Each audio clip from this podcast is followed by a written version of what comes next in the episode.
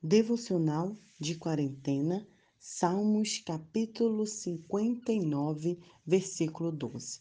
Pelo pecado de sua boca e pelas próprias palavras dos seus lábios, na sua própria soberba, sejam enredados pela abominação e mentiras que profere. Que a arrogância de sua língua maligna os alcance, agarre e os derrube, toda maldição murmurada e toda mentira escancarada. Ontem nós falamos sobre vingança. Hoje nós queremos falar sobre mentira. Outro, outra atitude, né, que não vem do Senhor, que a Bíblia condena, que inclusive é uma das funções do diabo, porque lá em João a palavra diz que o diabo veio para matar, roubar e destruir, né? Ele veio é, para mentir, esse foi o seu, seu propósito, né? Tirar a nossa paz, tirar a nossa alegria. E quando alguém mente, que mentira significa é um ato, né? Uma afirmação, uma negação falsa, um engano proposital, uma ilusão, ela está simplesmente cumprindo aquilo que o inimigo quer que cumpra. E é muito interessante que as pessoas também gostam de classificar em mentirinha e, e, uma mentira grande, né? E isso não existe, porque assim como a gente ensina com os nossos pequeninos que pecado, pecadinho, pecadão não existe, também não existe mentirinha e uma mentirona. Mentira é mentira. A mentira, quando ela chega, ela sempre arruina, ela sempre de destrói, ela sempre entristece. Interessante que na definição de mentira também tem a questão da ilusão, quando você ilude. Hoje eu estava conversando com uma jovem e estávamos falando sobre o relacionamento, né? Então, quando um rapaz não gosta de uma, de uma moça e ele é, continua ali dando atenção, é, fomentando aquilo, incentivando, iludindo, ele está mentindo. Ele está proferindo a mentira. E mentira é do diabo. Mentira não vem do Senhor, mentira não veio para construir nada. E muitas vezes também, analisando a, a nossa é, vida, né, nosso dia a dia, nós, como os pais, ensinamos os nossos filhos a mentir, né, nos detalhes do nosso comportamento, na nossa fala.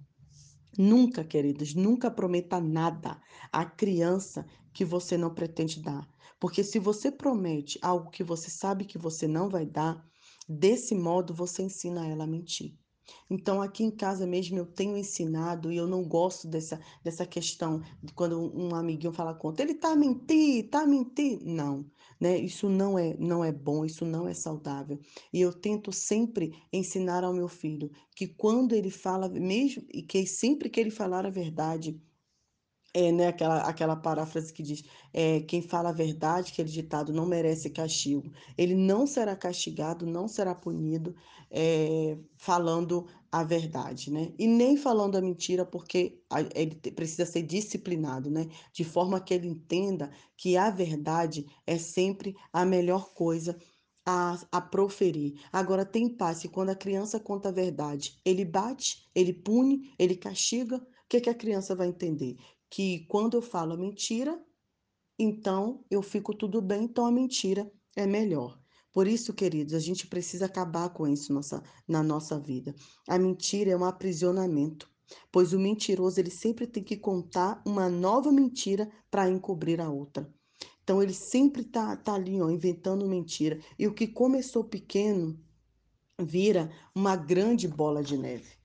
É, é, muito ruim quando determinada cultura, nossa cultura brasileira, nossa cultura moçambicana, né, e, e de outros países, é sempre baseado na mentira, na enganação, na falta de transparência. Você faz uma pergunta, você pode fazer isso? Sim, sim, sim, sim. Ah, você, você me entrega isso até tal dia? Sim, sim, sim, sim. E não entrega, e não faz. Então, se eu sei que eu não posso fazer, que eu não posso entregar, que eu não posso cumprir determinado prazo, eu tenho que ser sincera, eu tenho que ser transparente. Queridos, a verdade tem que ser o traço de um cristão. Tem que ser um traço de cristão. Hoje existe uma grande crise no meio, no mundo cristão brasileiro, né? No mundo evangélico, vamos dizer, brasileiros, porque muitos políticos, muitos líderes ditos evangélicos estão cobertos de mentira. E isso tem causado um mau testemunho tremendo, né? Pessoas que foram indicadas para o ministério da, da, de relações públicas, da política do governo brasileiro, do governo federal, com currículo com mentiras. Então, aquele que diz uma mentira, já diz o Alexandre Popper, Aquele que diz uma mentira não sabe a tarefa que assumiu, porque sempre é obrigado a inventar 20 vezes para sustentar a certeza da primeira. Quem mente não é feliz, querido. Quem mente vive na ilusão. Quem mente vive em um, em um, em um mundo que não é o que ele criou, não é o verdadeiro, mas é o que ele criou em sua própria fantasia. E a palavra de Deus disse no versículo 12: Acabe toda a mentira. Cristo veio para nos trazer a verdade. Cristo veio para nos restaurar e dizer e mostrar qual é a verdade que nós precisamos seguir. Eu estou lendo um livro Mentiras em que as mulheres acreditam e as verdades que liberta. E eu estou discipulando mulheres para que a gente possa destruir as mentiras que nós acreditamos, destruir as mentiras que nós proferimos e acreditar no Senhor Jesus Cristo, que é a verdade que liberta. Que nesse dia você se comprometa em falar a verdade em tudo, em tudo. Seja transparente. Se é sim, sim. Se não, não. Não se preocupem em agradar ou desagradar pessoas. Se preocupem em agradar ao nosso Senhor Jesus Cristo, que é a nossa verdade. Um excelente dia, Nai Duarte, Moçambique.